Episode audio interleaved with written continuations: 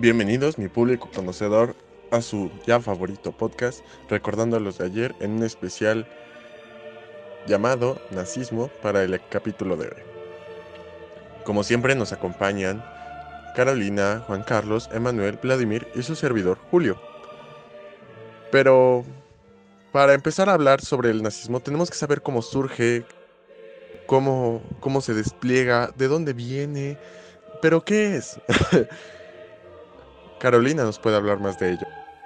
Pues bien, las raíces del nazismo eran peculiarmente alemanas y puede adjudicarse en parte a la tradición prusiana desarrollada bajo Federico Guillermo, Federico el Grande y Otto von Bismarck, que fue quien consideró el espíritu militante y la disciplina del ejército prusiano modelo de toda vida individual y cívica.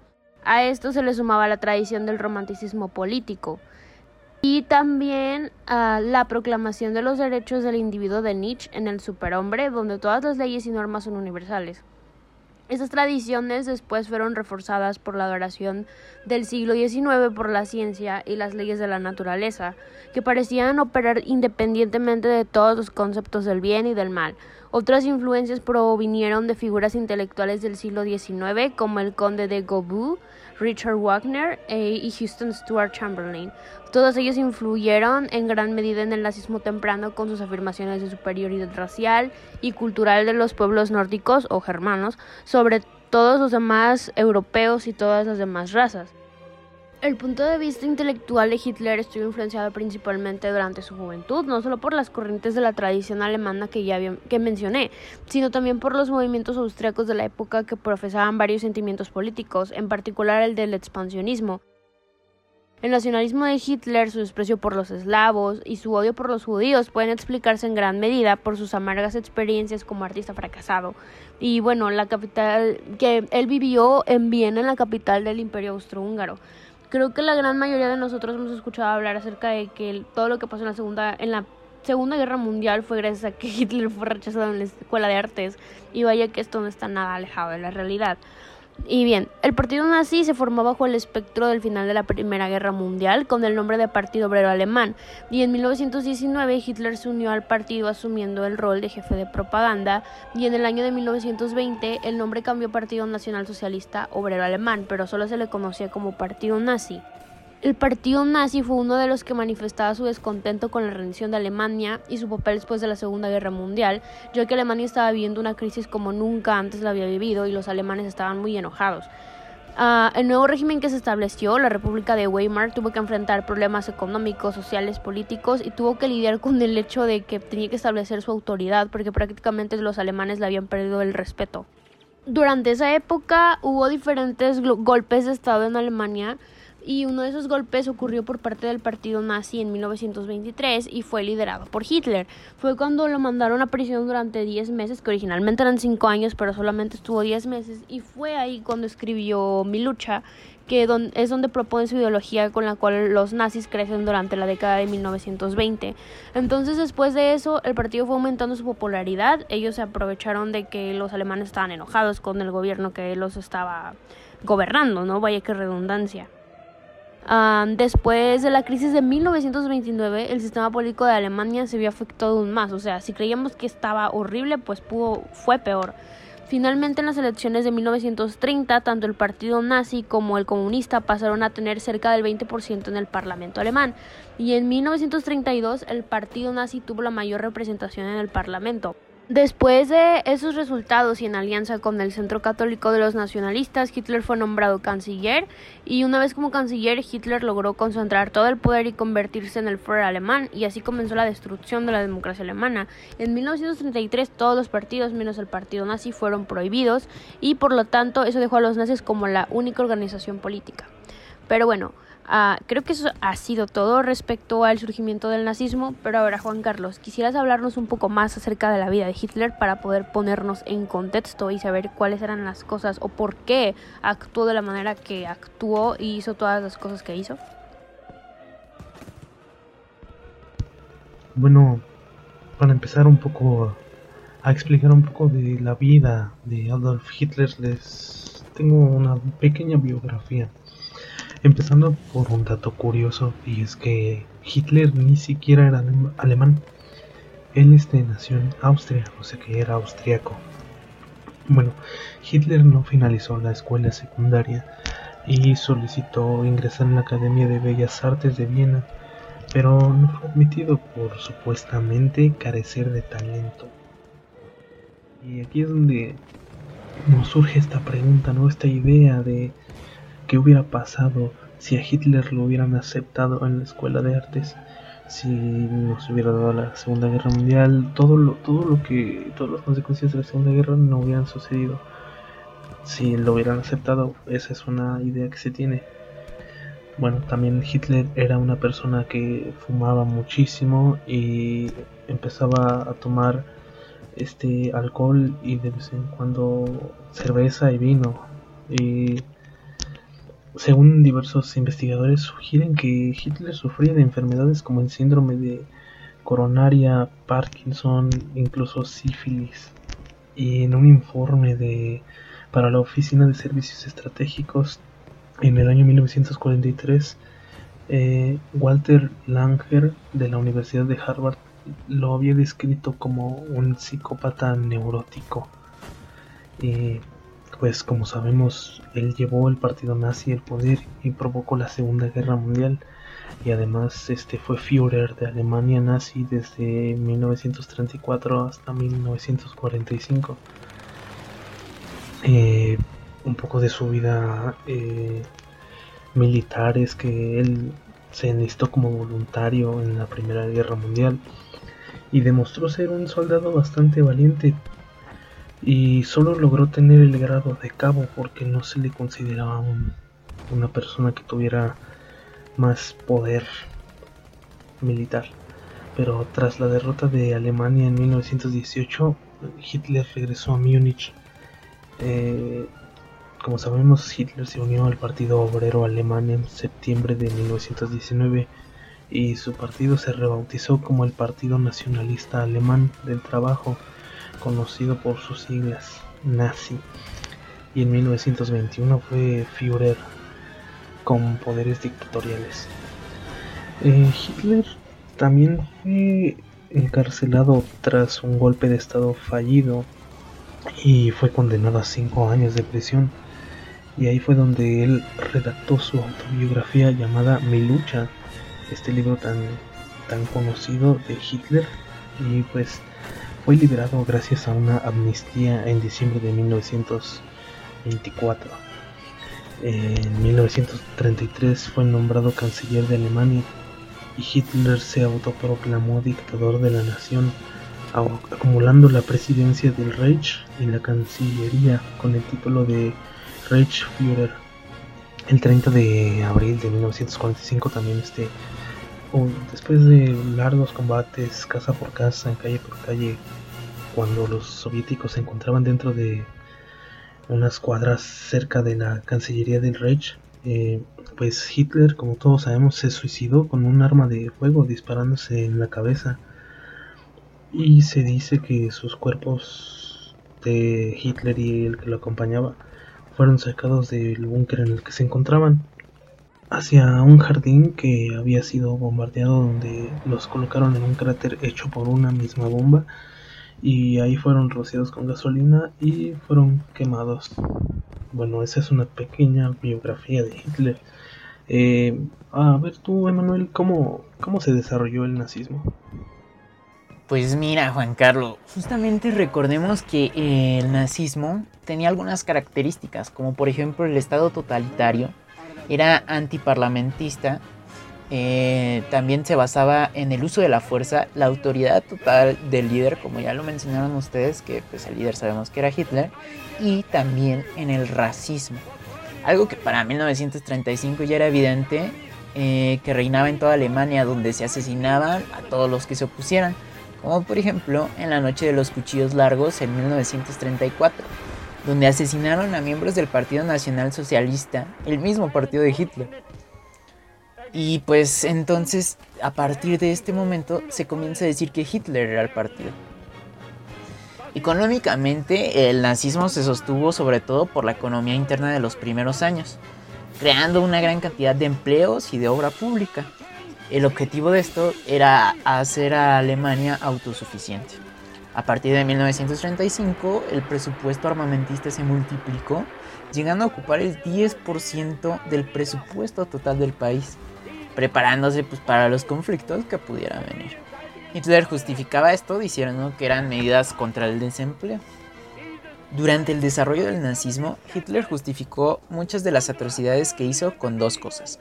Una de ellas fueron las teorías científicas cegadas por el odio y el racismo, casi todas ellas de científicos alemanes, y el otro mediante el uso de la propaganda y la divulgación de una única verdad, que era la oficial, repitiendo discursos que si bien no eran verdaderos, pues el pueblo los creía así.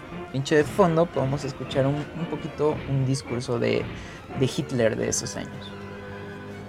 Estos dos pilares se observaron por un lado en el odio hacia la raza judía, culpándoles de cosas como robar el dinero del pueblo alemán por ser ricos y ser los alborotadores del orden público, y por otro lado en la política de propaganda, con una persona muy famosa, llamado Joseph Goebbels, que fue el ministro de propaganda del partido nazi, quien controlaba todos los medios de difusión y creación de contenido.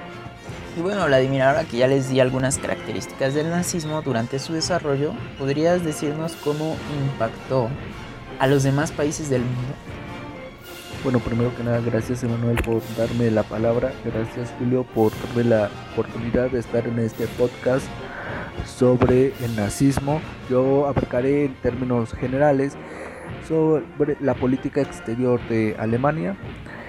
Y bueno, Comenzaré diciendo que de los totalitarismos que existen en el mundo, el nazi fue sin duda el más radical y más determinante en el desarrollo de la historia de Europa entre 1918 y 1945, ya que refuerza las tendencias autoritarias en, en Alemania y en el exterior. También marca el rearme y la conquista, así como la colonización territorial para que en un futuro se desencadenara la Segunda Guerra Mundial. Sin duda, uno de los detonantes de la guerra en Europa y posteriormente en Asia fueron la invasión alemana ah, en sus países vecinos.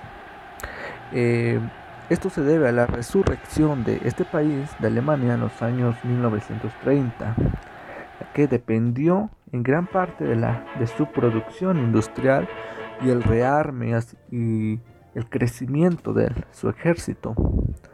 Otro factor fue la deuda pública que iba en, igualmente en aumento y ante la falta de un mercado interior dinámico y un mercado exterior reducido, pues solamente la conquista de nuevos territorios daba salida para los nazis, fue su única opción para salir adelante.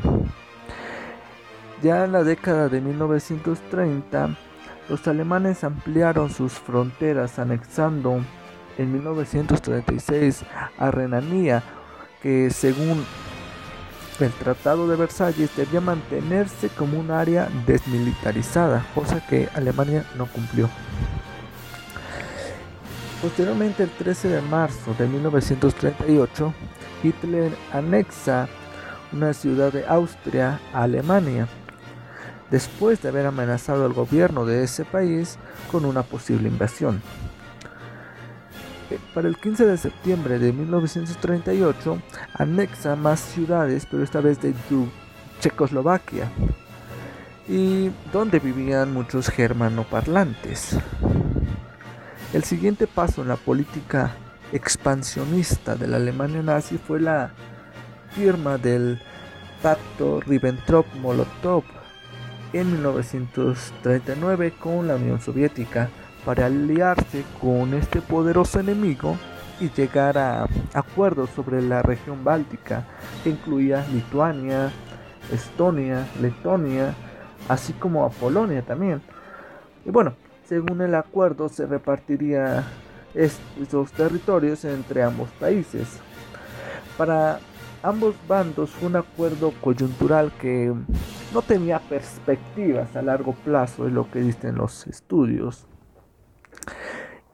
Y bueno, regresando años atrás, es importante señalar, eh, comentarles que en 1935 Hitler y Mussolini se acercaron a Francisco Franco en su guerra civil contra los republicanos y se firmó la alianza llamada Eje Roma-Berlín.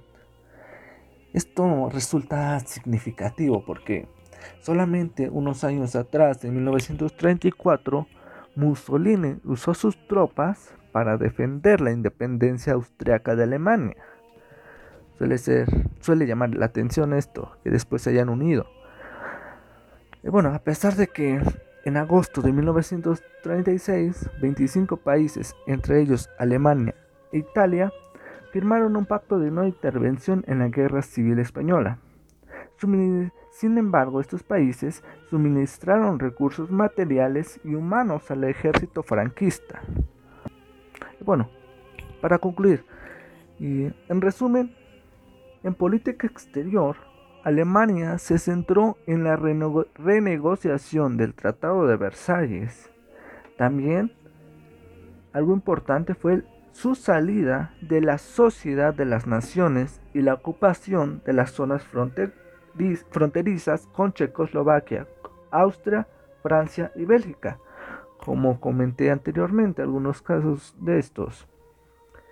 Durante la década de 1930, pues la Alemania nazi adoptó una política expansionista muy agresiva, más que la italiana, eh, que se basaba principalmente en la idea hitleriana de obtener un mayor espacio vital, según, y crear un gran imperio pangermánico.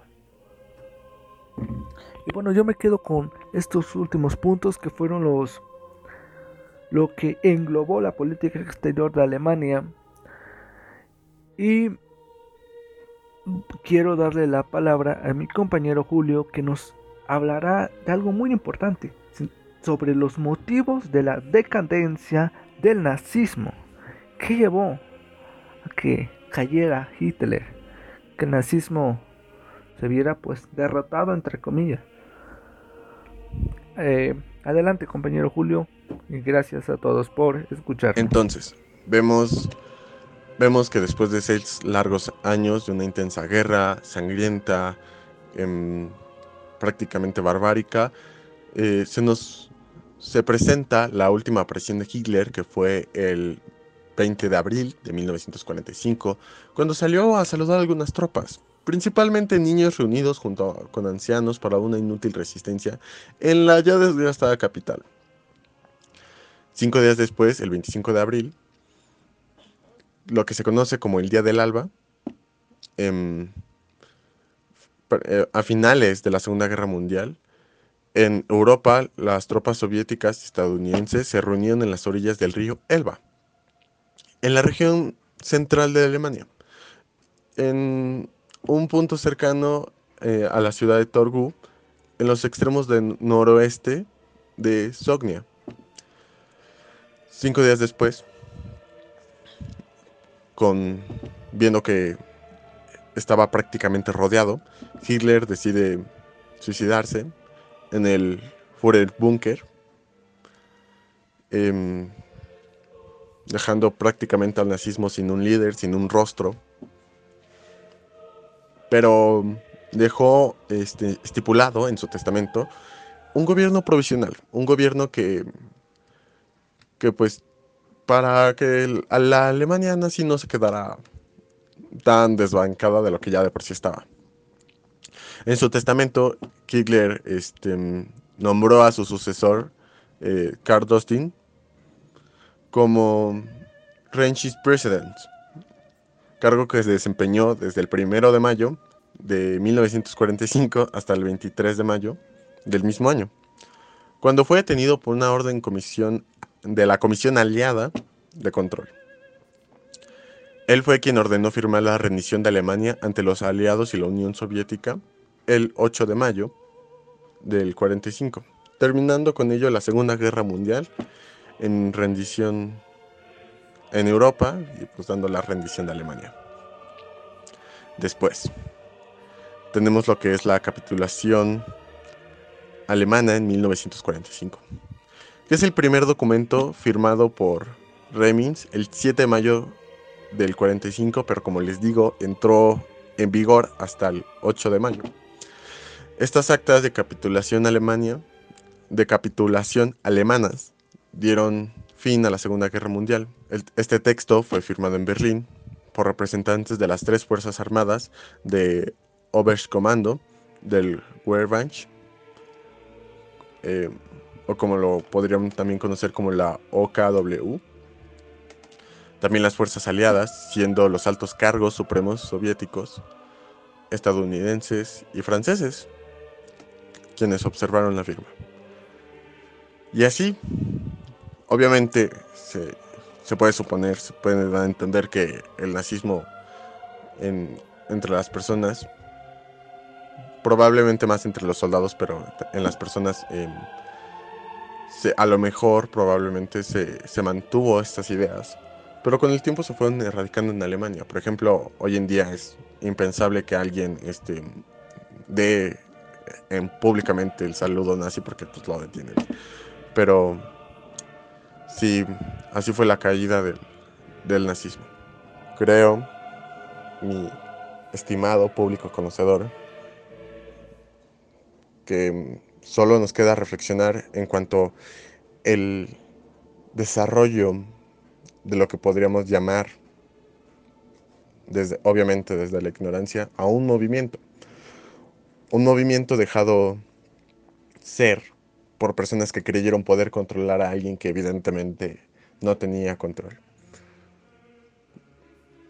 Pero ahora podemos, podemos decirlo y podemos, podemos pensarlo.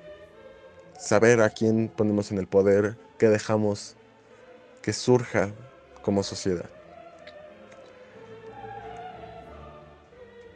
Eso me gustaría que, que se quedara en sus mentes. Bueno, compañeros. Me despido en nombre de todos, de todo mi equipo, de toda mi productora. Gracias por escucharnos y sintonizarnos una vez más en su podcast favorito. Nos oyen en el siguiente episodio. Muchas gracias.